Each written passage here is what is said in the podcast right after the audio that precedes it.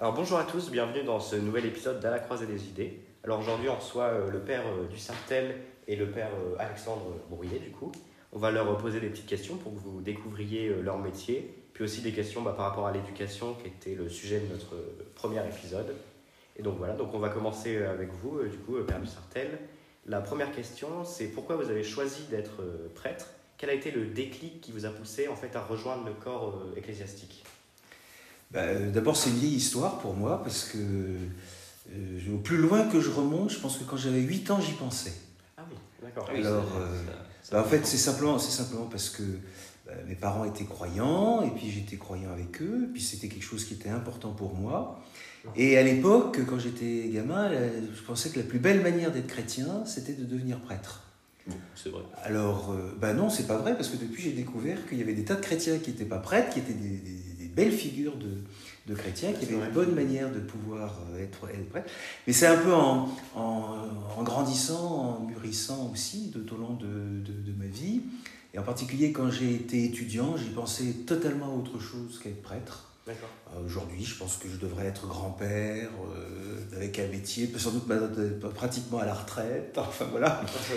Et puis ça m'est revenu, mais alors justement d'une autre manière. C'est-à-dire que du coup, je- j'ai voulu être prêtre, non pas pour être le, plus, le chrétien le, le meilleur, mais parce que j'avais j'étais tellement heureux d'avoir découvert le Christ que je me disais que c'était important pour moi de pouvoir, à mon tour, eh ben, faire en sorte que des gens puissent en vivre. Voilà. Donc plutôt une responsabilité. Ok. Je vais poser euh, la question du coup maintenant au père Alexandre Brouillet. Donc, euh, en- vous, quelles sont les raisons qui vous ont poussé à devenir prêtre? Euh, alors moi j'ai pas exactement la même histoire parce que ma famille n'est pas du tout chrétienne, ils sont pas croyants, pas pratiquants. Donc moi j'avais aucun lien avec l'église avant mes 18 ans en fait. Mhm. Et à 18 ans quand j'étais étudiant ici à Tours, en, en lisant la Bible, j'ai fait une rencontre avec le Christ, une rencontre personnelle, intérieure avec, Jésus-Christ. Et j'ai décidé bah, de, de suivre, de suivre les traces euh, du Christ euh, et de devenir chrétien d'abord quand j'étais étudiant. Et puis euh, en tant qu'étudiant, du coup, je suis allé à l'aumônerie des étudiants, euh, euh, où il y avait un prêtre. Et quand j'étais bien installé dans cette aumônerie, un prêtre m'a demandé ben, est-ce que dans ton histoire, dans ta conversion, il n'y aurait pas un appel à devenir prêtre? Et donc c'est à 20 ans euh, que euh, s'est posée donc la question pour moi. euh, de, de- de suivre les pas du Christ dans, dans cette vocation de devenir prêtre. Donc, vous, contrairement au père du Sartel, vous n'avez pas eu d'autres métiers que vous vouliez faire que dès le départ, vous vouliez directement être prêtre? Ah non, bah non, bah, du coup, euh, en fait, moi, la question se posait pas avant mes, 20, avant mes 20 ans, en fait, parce que moi, je faisais des études de gestion territoriale pour passer des concours de la fonction publique. Voilà, j'avais fait un bac ES avant, euh, je, Oui. je comptais passer des concours de la fonction publique pour avoir un métier dans, dans la fonction publique, tout simplement. Et puis voilà, cette rencontre avec le Christ a un peu changé la, la perspective euh, euh, de, de carrière, en tout cas, et euh, du coup, voilà, je me- au bout d'un moment, je devais faire un choix entre passer les concours de la fonction publique et euh, ou suivre le Christ au séminaire, et je suis rentré au séminaire. D'accord. Alors du coup, euh, Père du Sartel, euh, quelles études vous avez faites euh, plus spécifiquement et quel métier en fait vous voulez faire à l'origine si vous vouliez pas faire du coup euh, Père au départ? Enfin, Du coup, dans ce laps de temps où vous vouliez plus faire Père, qu'est-ce que... Alors moi j'ai fait des études de droit. D'accord. J'ai donc, euh, comme on dit aujourd'hui, un master de droit. j'ai fait donc 4 ans de droit.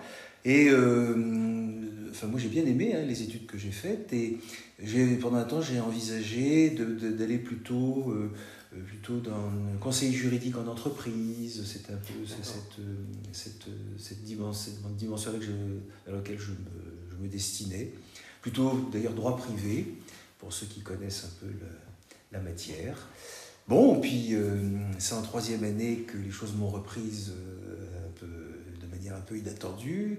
Et alors là, du coup, j'ai terminé quand même ma quatrième année euh, de droit. Euh, j'ai fait mon service militaire, parce qu'à l'époque, on faisait encore le service militaire. Et ça n'est qu'après que je suis rentré au séminaire. Voilà. D'accord. Et vous, euh, donc Père Alexandre, euh, depuis combien de temps vous pratiquez ce métier?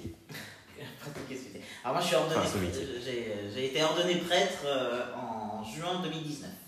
D'accord. Et avant, vous étiez diacre ou... Alors avant, ça, j'ai été ordonné diacre en 2018, en juin 2018. Donc j'ai fait une année de diaconat. Et avant ça, bah, j'étais au séminaire, au séminaire des Carmes, D'accord. de Paris. Alors du coup, Père Sartel, où appréciez-vous le plus... Enfin, non, qu'appréciez-vous le plus dans le fait de gérer une paroisse? C'est quoi qui, qui vous donne envie de continuer à fond ça? Bah, en fait, euh, c'est la même chose, quelles que soient les missions qui m'ont été données. Il y a une seule chose que j'aime profondément, c'est de rencontrer les gens. D'accord.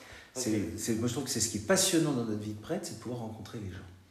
Et alors, on a cette chance de, d'avoir justement une mission qui fait qu'on rencontre tout le monde. C'est des gens de, de, tous les âges, de tous les milieux, euh, de, de toutes, les, toutes les histoires. Il y a des grands, des petits, des bancroches, euh, des gens qui sont brillants. Il y a, voilà. Et ça, moi, je trouve, je trouve ça absolument passionnant. Et parce que à chaque fois, c'est un peu une aventure. C'est on découvre quelqu'un qui, qui, se dévoile, qui est unique, euh, qui a son, son histoire, qui a souvent aussi ses fragilités, ses problèmes. Et comme on a cette chance extraordinaire que les gens nous font une extraordinaire confiance pour euh, nous rencontrer, pour nous dire un peu qui ils sont, alors soit individuellement, soit en groupe d'ailleurs, parce qu'il y a des équipes, euh, par Alexandre, il y a la l'aumônerie, c'est des groupes de jeunes plutôt, nous c'est un peu pareil, enfin oui. Et donc, euh, moi je trouve que c'est ça qui est passionnant. En tout cas, c'est vraiment ce qui me nourrit dans ma vie de prêtre, parce qu'à travers les gens que je rencontre, bah, je rencontre un peu quelque chose de, du Seigneur, quelque chose de Dieu. Et j'allais dire qu'à travers eux, j'apprends jour après jour à découvrir des visages de, de, Dieu qui se disent à moi à travers les personnes que je rencontre. vous voyez, c'est à la fois un intérêt euh, personnel, humain, et puis un peu une aventure spirituelle de pouvoir rencontrer les gens de cette façon-là. Ah oui, c'est vrai. Et du coup, est-ce qu'il y a une rencontre qui vous a un peu plus marqué euh, qu'une autre? ah bah, tout, tout, je sais pas, il faudrait que. Parce qu'il y a beaucoup de rencontres qui me marquent, hein, tu sais. Oui, euh, la dernière qui m'a vraiment profondément marqué, c'est peut-être Johan, la semaine dernière.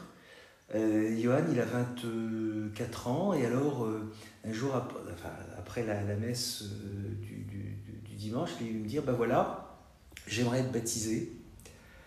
Et alors, il m'a raconté son histoire. Euh, alors c'est un globe trotteur, c'est-à-dire il, il, marche depuis, depuis, depuis deux ans, il marche un peu pour se chercher lui-même et puis en essayant de, de creuser un peu lui-même, ben, il, a, il, a, il, a, eu envie de découvrir euh, Jésus. Et puis un jour, il a sauté le pas en allant accrocher le curé qui célébrait la messe à la cathédrale. C'était moi. Donc c'est comme ça, c'est comme ça qu'on s'est rencontrés. Alors oui, on rencontre des gens totalement improbables. Bah oui, Johan, son, son, milieu ne connaît pas Jésus, c'est pas un problème, etc. Et là, il vient raconter quelque chose d'une aventure, quelque chose qui le touche. Et ben voilà, moi je trouve que c'est intéressant de pouvoir parler, pouvoir creuser avec lui. Et puis ça y est, après ça, on réfléchit qui va l'accompagner. Euh, euh, comment, comment va être son chemin. Surtout qu'en plus, ce qui est un peu compliqué, c'est que là, il va repartir. Il va repartir à Rome, à pied, ah en passant par Lourdes, pour simplifier les affaires. Ah Donc pour l'accompagner, il va falloir qu'on invente des choses. Voilà. Enfin, dernière rencontre, si vous voulez, qui, qui m'a un peu marqué. Mais à la limite, je pourrais peut-être raconter quelque chose de tous les jours. D'accord. Parce que alors ça, c'est quelque chose d'heureux. Euh, mais on a quelquefois des, des, rencontres qui sont très, très, très, très, très difficiles et très compliquées. Vous voyez, il y, a, il y a trois mois, de, deux mois et demi de ça, j'ai été appelé à l'hôpital Clocheville parce que il y avait une petite fille de deux mois euh, qui était en train de mourir. Elle avait une énorme bronchiolite. Et donc, il y avait ses parents qui étaient là et qui, voilà, qui, qui étaient devant, devant cette, euh, cette, cette, chose épouvantable. Et ben, il a fallu les accompagner, il a fallu les écouter, il a fallu. Bon, Dieu merci, la petite fille s'en est sortie. Ah, quand j'y suis allé, il n'y avait pas beaucoup d'espoir. Ben, ça aussi, c'est des choses, alors c'est des choses difficiles, hein, très, très dures, très douloureuses. En même temps, là aussi, les gens nous font confiance. Ils, à travers nous, ils cherchent quelque chose, un peu de l'espérance, hein, pour pouvoir euh, essayer de, de, de, mieux vivre des choses difficiles. Ben, c'est fantastique de pouvoir leur apporter un peu d'espérance. Ben oui, c'est fantastique. Ben, moi, je trouve que c'est notre chance de prêtre, ça. Et du coup, vous, donc Père Alexandre, euh, qu'est-ce qui vous a attiré dans cette fonction euh, Donc, comme on a demandé au Père de Sartel tout à l'heure, est-ce que c'était un déclic ou est-ce que c'était une volonté toujours, enfin, euh, une volonté implicite? Bah, disons, moi, enfin, être prêtre, c'est pas un métier, c'est une, une, vocation. Donc, on, on, est appelé à devenir prêtre. et on choisit de répondre à, à cet appel avec ce qu'on est, euh, avec, euh, nos défauts, avec nos envies. Et, et moi, je crois que ce qui m'a, en tout cas, permis d'avoir confiance en cet appel, et en répondant oui, c'est que je pense que les grandes grâces que donne l'Église, en tout cas, et enfin, Dieu par l'Église, c'est la liberté et le temps. Les grandes grâces que, Dieu nous a données, c'est qu'il nous a rendus libres, et on est totalement libre dans, notre vie, justement, libre de se donner euh, aux autres, euh, parce que c'est ça la vocation chrétienne, c'est toujours se donner. Euh, donc on est totalement libre et, d'être soi-même, en tout cas. On ne joue pas un jeu, on n'est pas là pour jouer un jeu. Et on a du temps, on a du temps à donner, justement, et ça c'est vraiment très précieux. On peut se permettre de, prendre du temps avec des gens et de les accompagner. Et je crois que c'est ça aussi, ça, rejoint le thème de la rencontre. Hein crois que dans, ce n'est pas des rencontres qui, sont, qui nous sont imposées euh, comme, euh, comme, euh, voilà, comme dans un métier où des relations sont imposées. Non. Nous, on est totalement libre de ces rencontres et on choisit vraiment de, se donner aux, gens qui en ont besoin. D'accord. Et de leur donner du temps. Oui. Et de se donner du temps. Oui, du coup, c'est un métier de. Enfin, c'est un métier. Du coup, c'est une vocation de où vous rencontrez énormément de gens. Oui, c'est ça. Voilà. Ah oui, c'est la relation. Alors du coup, euh, Père Sartel, euh, qu'est-ce que vous trouvez le plus beau dans le catholicisme euh, au niveau architectural, artistique, historique, etc. La culture catholique en soi. Oui, voilà, c'est quoi qui vous, qui vous trouvez bah, vraiment le plus beau, qui représente le mieux en fait ben, C'est que justement, je crois que l'Église a donné à, l'humanité un, comment dire, une source de d'inspiration sans limite. C'est aussi bien dans l'architecture que dans la littérature, que dans la musique, que dans la philosophie, dans la poésie. Dans, voyez Et moi, je trouve que c'est ça qui est formidable. C'est-à-dire que l'évangile, Jésus, est une source d'inspiration pour la culture qui est, qui est, absolument fantastique. À tel point d'ailleurs qu'on voit bien hein, aujourd'hui euh, des, des, des, plus jeunes qui n'ont pas de culture chrétienne, ils ont du mal à, à, rentrer dans, dans, la culture, dans notre culture qui est très marquée par ça. Ah oui, parce que la France est un pays catholique pendant des siècles. Et oui, et surtout le catholicisme a beaucoup inspiré la, la, la, culture dans, tous, dans toutes ces dimensions. Et moi je trouve que c'est ça qui est fantastique. C'est-à-dire que, et puis dans, dans, tous les genres, c'est-à-dire que quelle que soit la période, je sais pas quoi, moi, de, de la peinture, euh, voilà, on trouve des thèmes, y compris des choses très contemporaines. Et c'est ça que je trouve beau. C'est pas tellement euh, un aspect. Alors après ça, il y a des choses que j'aime beaucoup. Hein. J'aime beaucoup l'art roman, par exemple, euh, voilà, qui est très, très plein de sens et en même temps très dépouillé. Moi, je, suis plutôt un peu comme ça. Je, je, préfère les choses plutôt plus simples dans, dans, les lignes, etc., que les trucs hyper chargés. Je ne suis pas un fanatique du baroque, par exemple. D'accord, oui. Mais, alors ça, c'est mon goût personnel. Mais ce que je trouve fantastique, c'est que justement, l'Église et le Christ inspirent à la fois l'art roman mhm. et le baroque. Vous voyez? D'accord, c'est vrai, vrai qu'il y a cette influence de l'Église dans ah toutes les formes d'art. Euh, L'Église, enfin, je dirais plutôt de, de l'Évangile, enfin, oui, de, de, la spiritualité qu'on porte, qui est derrière. Derrière, il y a une, une certaine idée de l'homme, il y a euh, une façon de, penser l'histoire, la responsabilité humaine, et c'est tout ça qui trouve son, comment dire, qui, qui est, qui est euh, exprimé à travers tout, tout, tout, ce qu'on peut enfin, dire, dans, voir dans la culture. Il y a des valeurs aussi, notamment par exemple dans, les, dans tout ce qui est la légende arthurienne, tous ces romans qui ont été écrits, ça transmet des valeurs également. alors, alors, ça, oui, bien sûr. C'est-à-dire que. Et puis ce sont des, des valeurs. Alors, moi, je ne crois pas, je crois pas qu'il y ait des valeurs chrétiennes.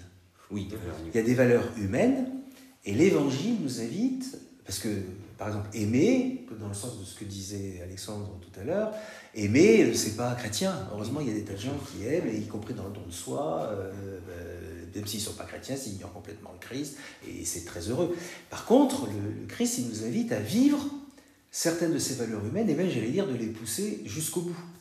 Hein? Euh, et tu vois, quand, quand, on dit aimer, il dit, ben oui, il faut aimer jusqu'à ses ennemis. Ça, il n'y a pas beaucoup qui le disent. Mais...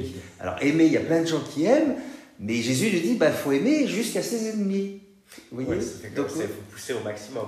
Voilà, au maximum. Mais, mais voilà, alors de fait, du coup, euh, je pense que euh, des, des, gens qui ont vécu du christianisme ont pu marquer de leur empreinte, euh, ben, oui, c'est ça, l'histoire, la, la, la, philosophie, les, comment dire, enfin, vous voyez, tout, tout, ce qui fait notre vie humaine, en l'imprégnant de ces valeurs qu'ils essayaient de vivre humainement déjà, parce qu'elles nous épanouissent, elles nous rendent heureux, et puis aussi parce que le Christ nous demande de le vivre, et que, je crois qu'il a raison. Oui, d'accord. Donc quant à vous, Père Alexandre, euh, qu'est-ce qui vous plaît le plus dans votre vie de prêtre? Qu'est-ce qui, qu'est-ce qui vous donne envie de faire de, tous les jours, de continuer ce que, votre entreprise? Euh bah, je veux dire un peu pareil, hein, ça, sera, un peu la même chose que, que, François. Hein. c'est les rencontres qu'on fait, la joie de transmettre aussi, la joie de transmettre euh, bah, la bonne nouvelle, euh, l'évangile, et de voir que bah, ça porte, en tout cas, ça porte du fruit dans le cœur des gens, en tout cas de voir les gens eh ben, sont touchés par le message du Christ en fait. c'est oui, ça qui, qui, met en tout cas du baume au cœur quand je oui, donc c'est. Les gens vont, écouter cette parole euh, transmise par le Christ. C'est une volonté de transmission de, de, ce qui vous, enfin, de ce qui vous donne du bonheur. Voilà, exactement. Oui, exactement. Oui. Alors du coup, euh, en quoi consiste précisément votre vocation au-delà des messes, par exemple? Parce que nous, on voit en fait le Père comme euh, celui qui préside la messe, mais c'est quoi concrètement en fait la vocation de Père? Faudrait que je, je, prenne mon agenda et que je vois avec vous, parce qu'en fait, ça va dans tous les sens. Ça va dans tous les sens, parce que de fait, là où on est entre guillemets le plus visible, c'est à la messe, forcément. forcément, puisqu'on préside l'Eucharistie, bon, et puis qu'on prend la parole, euh, voilà, et, que, et puis c'est un grand rassemblement de gens, donc du coup. Euh, alors, mais mais euh, non, on ne fait pas que dire la messe, hein, parce que sinon on n'aurait pas beaucoup de boulot. Hein. Oui, c'est sûr. ça pourrait... D'ailleurs, c'est même assez drôle parce que les gens ne, les gens ne nous dérangent jamais le dimanche.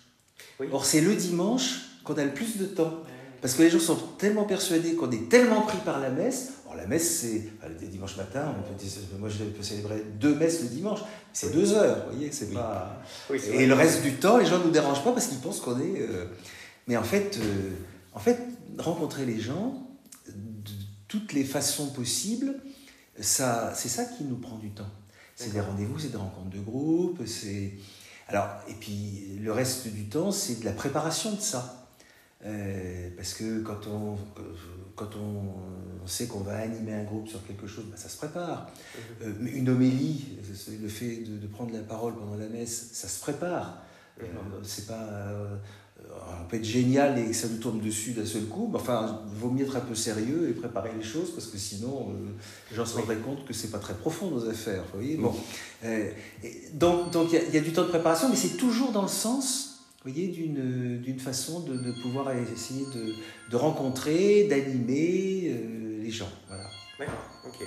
Alors donc, après ça, il faudrait que je prenne mon agenda et que je vous dise au fur et à mesure ce que, ce que je fais, les rencontres personnelles, les rencontres de groupe, les animations, les messes, les célébrations, etc. Voilà. Oui, du coup, il y a tout un travail en fait derrière la messe, du coup, mais aussi derrière toutes les, enfin, toutes les activités où on peut vous voir, derrière, il y a tout un travail qui va être fait. Oui, ça se prépare. Oui, ça se prépare.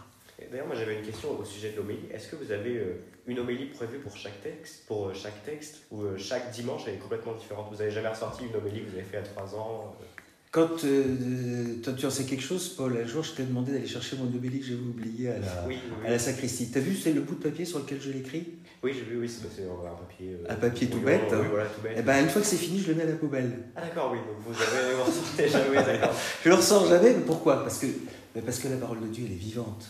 Oui.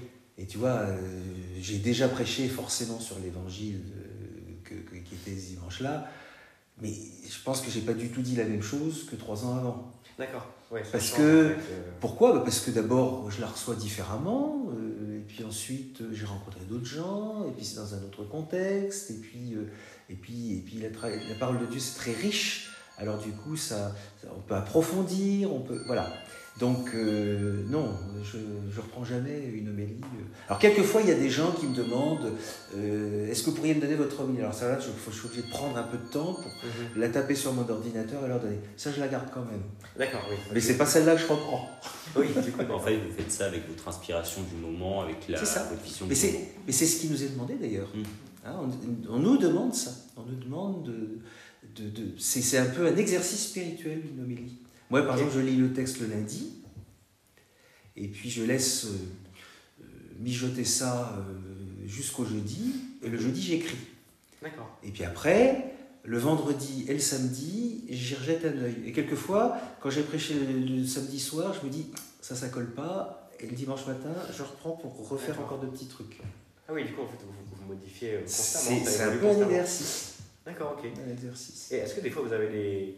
Pas des inspecteurs, mais des gens qui viennent contrôler que ce que vous dites c'est censé à la messe Parce qu'en soi, vous pouvez dire un peu tout et n'importe quoi, même si Bah, c'est pas ce que vous avez envie de Ceux, faire. ceux- ceux qui contrôlent, c'est les chrétiens qui l'entendent. D'accord, oui, ok. Alors, tu as quelquefois d'ailleurs des gens qui viennent te dire Vous savez, mon père, je suis pas du tout d'accord avec ce qu'il dit, euh, Ah voilà oui. pour la raison, etc. Alors, bah, ça a eu l'occasion d'une discussion. D'accord.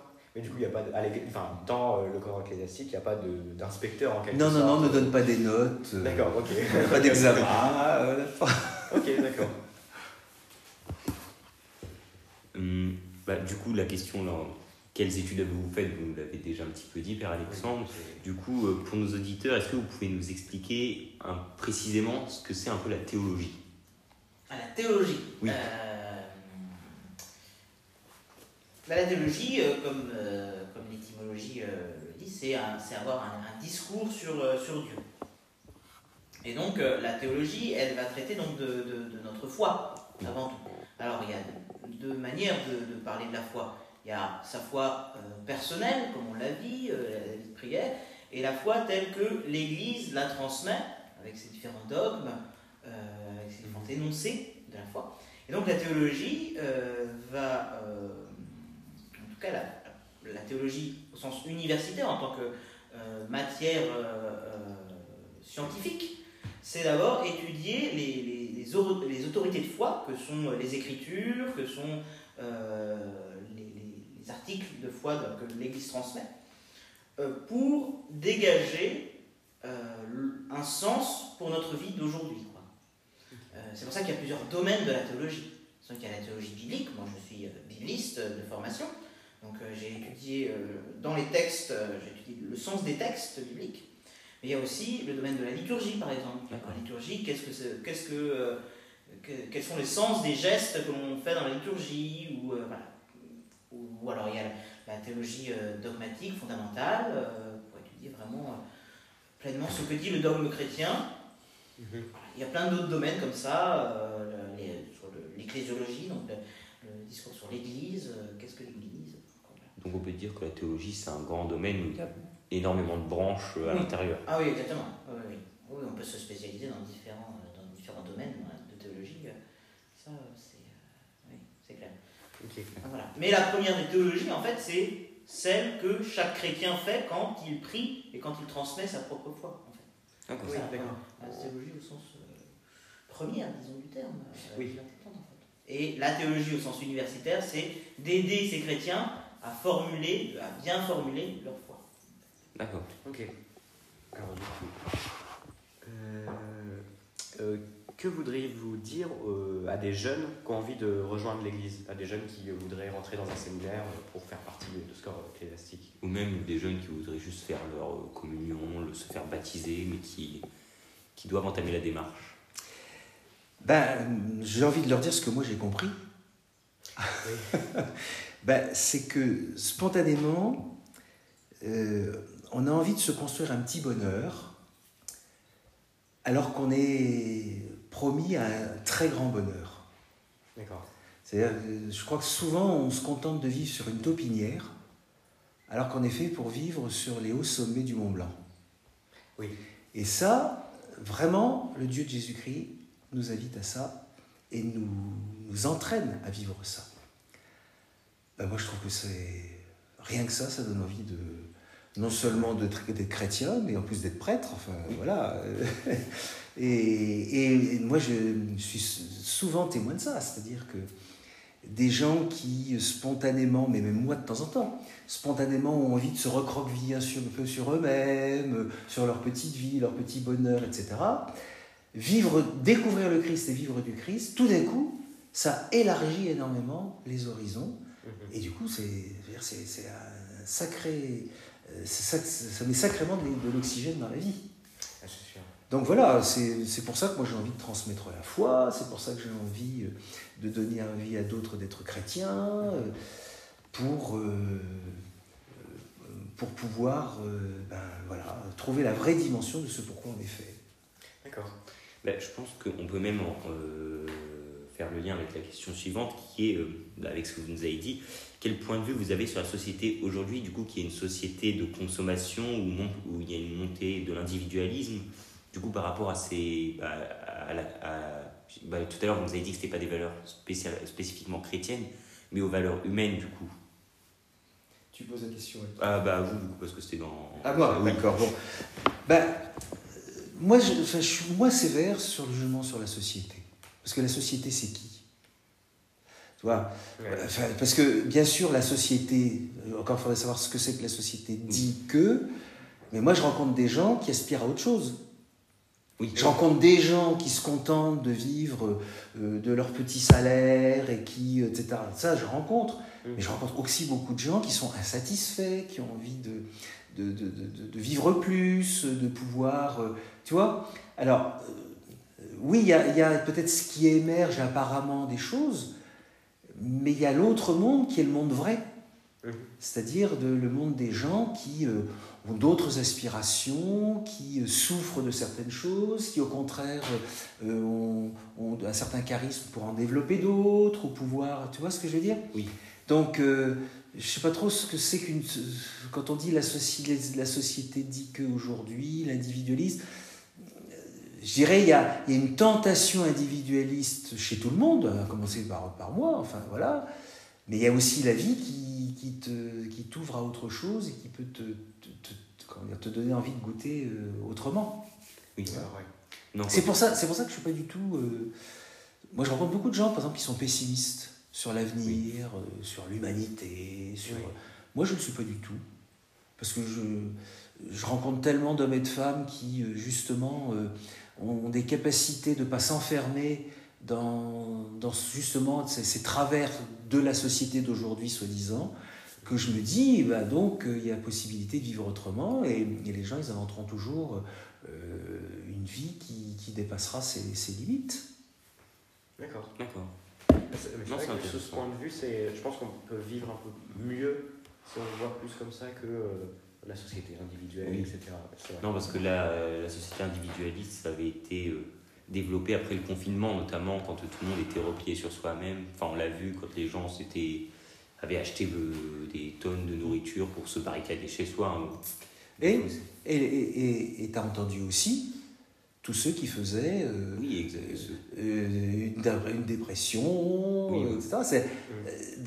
D'une certaine façon, on a à la fois euh, une espèce de tentation dans laquelle euh, un certain nombre de gens sont tombés, et en même temps, euh, on voit de manière criante le fait que c'est pas une solution parce que des gens en souffrent.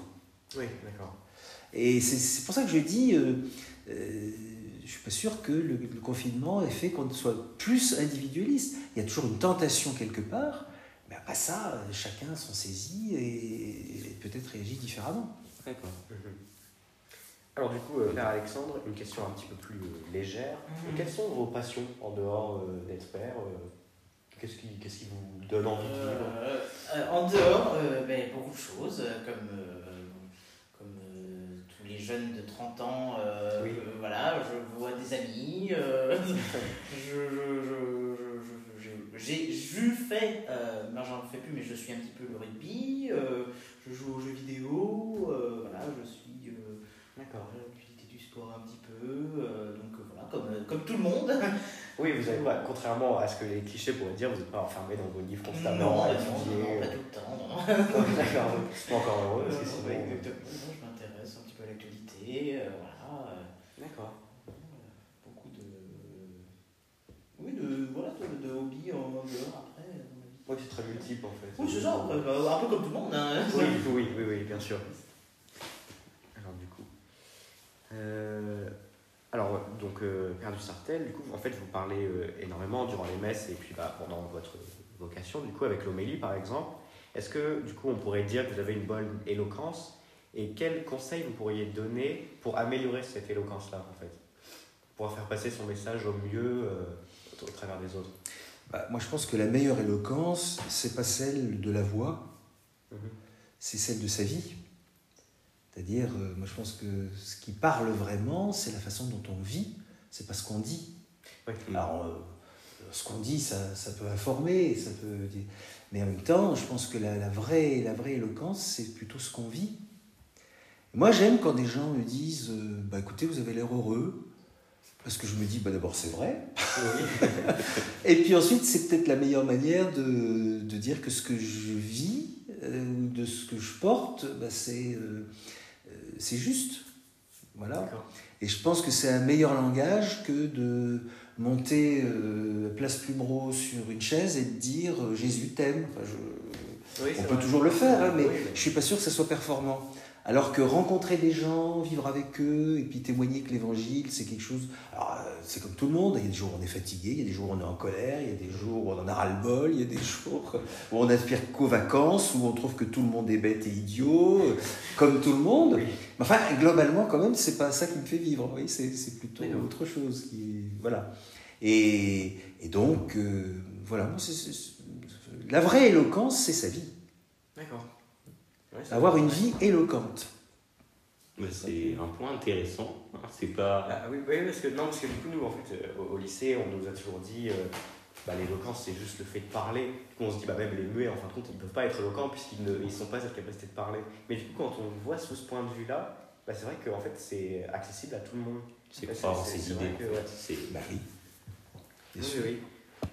Mais on reconnaît tous hein, des gens qui sont, sont pas forcément des gens cultivés, ou qui sont pas, mais qui sont des gens éloquents par leur vie ou par le bonheur qu'ils qu'ils portent, etc., qu'on Oui, a envie vrai. de rencontrer pour ça.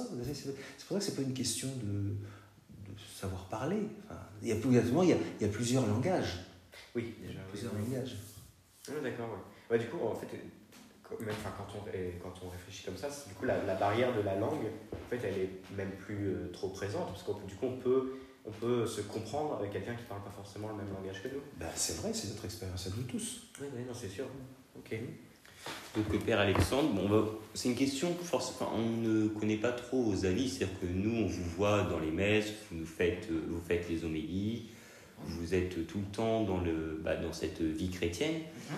Mais on va essayer d'élargir un petit peu. Euh, Qu'est-ce que vous pensez aujourd'hui de l'état du pays, en somme? Pas forcément politique, mais juste la situation qu'on vit, euh, notamment bah, euh, la division, un petit peu l'égoïsme, parce qu'on voit qu'aujourd'hui, à la sortie du Covid, avec toutes les crises économiques, euh, tout ça, on est dans un pays qui est divisé, où il y a de la colère. Qu'est-ce que vous en pensez?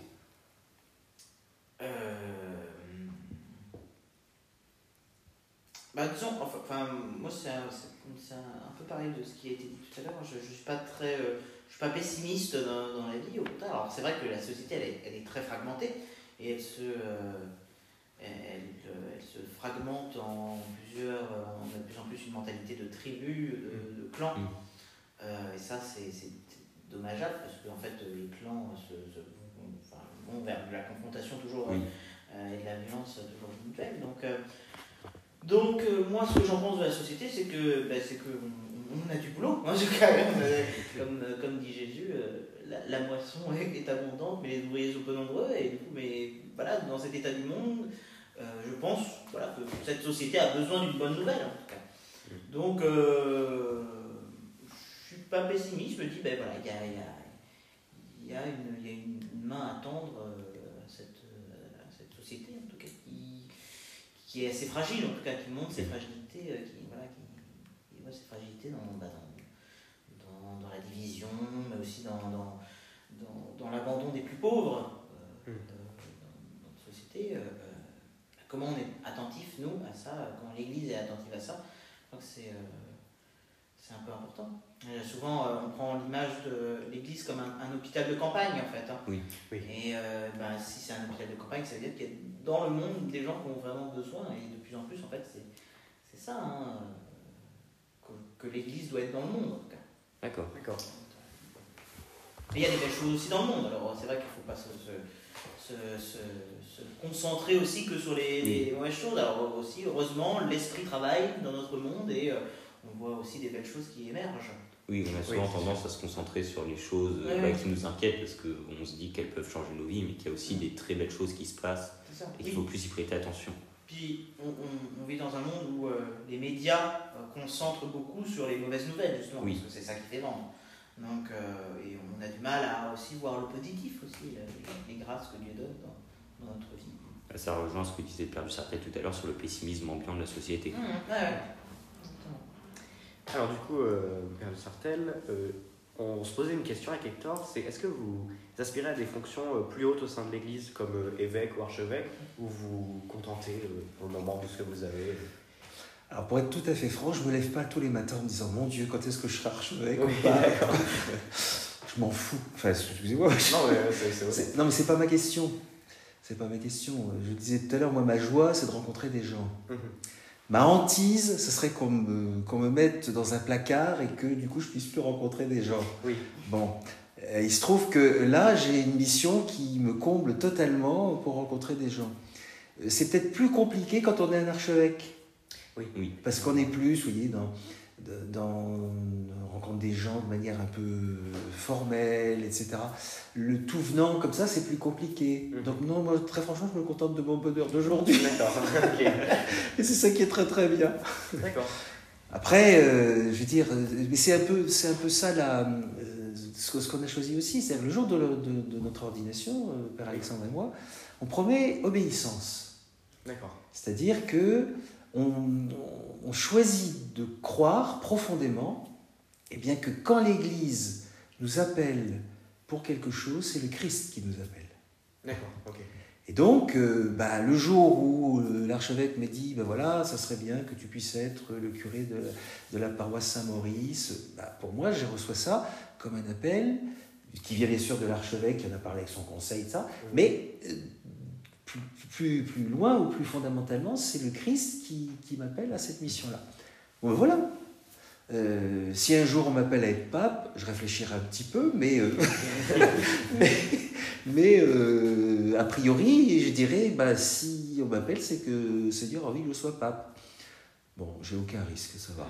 ça fait un petit peu loin de la paroisse Saint-Maurice. Voilà, oui, c'est vrai.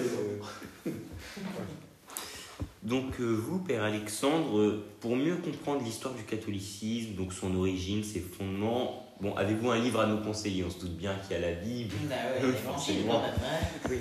Et, hors de l'évangile, est-ce qu'il y a un petit livre, par exemple, pour ceux qui ne sont pas forcément euh, chrétiens, etc., mais qui veulent quand même s'intéresser à cette histoire Est-ce qu'il y a un livre pas trop complexe qui pourrait les, les initier en quelque sorte Ou un livre qui vous a marqué, sur, euh, que vous avez pu lire? J'en lis, lis, beaucoup, donc je réfléchis.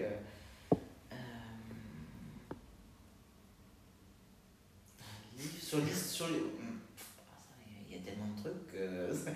C'est difficile de répondre. Euh, un livre. Tu en vois, toi? Ben moi, moi j'en ai un que je, qui n'est pas très long en plus, euh, qui a été écrit par le pape François, qui s'appelle La joie de l'évangile. Oui, d'accord. La joie de l'évangile. Non, mais c'est. Je trouve que parce qu'en plus, quand on dit c'est un texte d'un pape, on voit toujours des trucs très compliqués. Alors, il n'y a mm. pas que des choses très compliquées, mais, mais je crois que la joie de l'évangile, c'est assez court, hein, c'est une petite centaine de pages, écrit gros, donc ça va. Mais je crois que le pape, il nous dit des choses fondamentales sur ce que c'est qu'être chrétien. Et du coup, si on a envie de comprendre ce que c'est qu'être chrétien, je pense que. et goûter ce que c'est, je crois que la joie de l'évangile, c'est un bon petit livre à recommander. D'accord. Après ça, moi, je suis comme le Père Alexandre. C'est-à-dire, euh, c'est pas des bouquins qu'il faudrait, c'est des bibliothèques qu'il faudrait recommander. Parce que, et moi, j'ai souvent des gens qui me disent Auriez pas un petit bouquin là, qui pourrait nous aider Alors, ça dépend un petit peu de la façon là où, on est les gens, où en sont les gens, euh, quel, quel, quel, angle ils ont envie d'approfondir. Après ça, évidemment, nous, on a des bibliothèques, donc on, en fonction de ce qu'ils demandent, on va s'acheter plutôt tel ou tel autre. Mais globalement, c'est vrai que c'est pas très simple. Euh, mais je crois que la joie de l'évangile, c'est quelque chose de pas mal. D'accord. Et du coup, c'est écrit, écrit, par le pape François. Pape François, oui. C'était sa, sa, sa, première encyclique, comme on dit, c'est-à-dire oui, texte, euh, voilà. Ok. Alors, du coup, euh, donc la dernière question euh, pour vous, Père Sartel. Euh, dans cette émission, nous, on a toujours une petite citation à la fin qu'on dit. Alors, est-ce que, à vos yeux, il y aurait une petite citation qui pourrait représenter l'esprit chrétien? Il n'y a pas de plus grand amour que de donner sa vie pour ceux qu'on aime. Et vous savez qui a dit ça? Non. Ben, c'est Jésus. c'est D'accord. C'est une super belle phrase. Ah oui, oui c'est le, fondement. C'est le fondement. Hein. Oui, d'accord.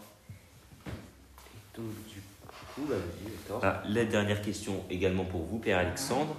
Euh, est-ce que la vie est compliquée avec ce métier aujourd'hui, hein, notamment avec euh, comment la société peut le voir étant donné que de moins en moins de gens bah, sont croyants? Actuellement, il y a une étude qui est sortie il n'y a pas longtemps qui disait que 51% de la population française était athée, et aussi lié bah, aux problèmes internes que l'Église a pu connaître récemment. Mmh. Euh, non, c'est pas compliqué. On peut pas dire qu'on soit malheureux, en tout cas euh, quand on est prêtre. Euh, déjà de manière personnelle, voilà, on a un toit, on est plutôt bien logé. et au niveau bah, du du monde, quoi, même si les gens sont moins euh, croyants, enfin en tout cas il y a moins de chrétiens, euh, ben, euh, notre, on ne s'embrigade pas, on n'est pas, on pas prête pour les chrétiens, on est prête pour tous les hommes qui, qui, qui, frappent à notre porte en fait. Donc, et, et, la bonne nouvelle elle est adressée à tous. En fait. Donc là-dessus, non. Alors après plus euh, épisodiquement parlant, euh, il y, y, a des moments dans l'Église où c'est lourd. Hein. Euh, la crise en, octobre enfin, du rapport de la SIAZ sur les abus sexuels dans l'Église, c'est une période assez lourde à, vivre, mais voilà, ça, ça, nous permet aussi d'avancer, de, faire de lumière, de, grandir aussi en humanité. Donc c'est, il faut passer aussi par ces étapes-là aussi pour grandir, pour réfléchir, pour D'accord. Donc, euh, non, après, on n'est pas à plaindre en tout cas. Oui. Euh, ok, d'accord. Comme je l'ai dit, euh, on vit vraiment de cette grâce de la liberté du temps, quoi, en fait. Hein. Oui, vous avez du temps à donner. Voilà, exactement, Même s'il y a moins de chrétiens, vous êtes toujours là pour bah reprendre cette parole et pour être à l'écoute des gens. Ça, exactement.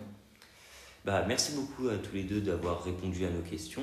Hein, bah, si nos auditeurs ont des questions, on vous invite à nous les poser. Bah, si vous voulez bien, euh, on vous fera part de ces questions si vous voulez y répondre. Volontiers. c'est super intéressant du coup.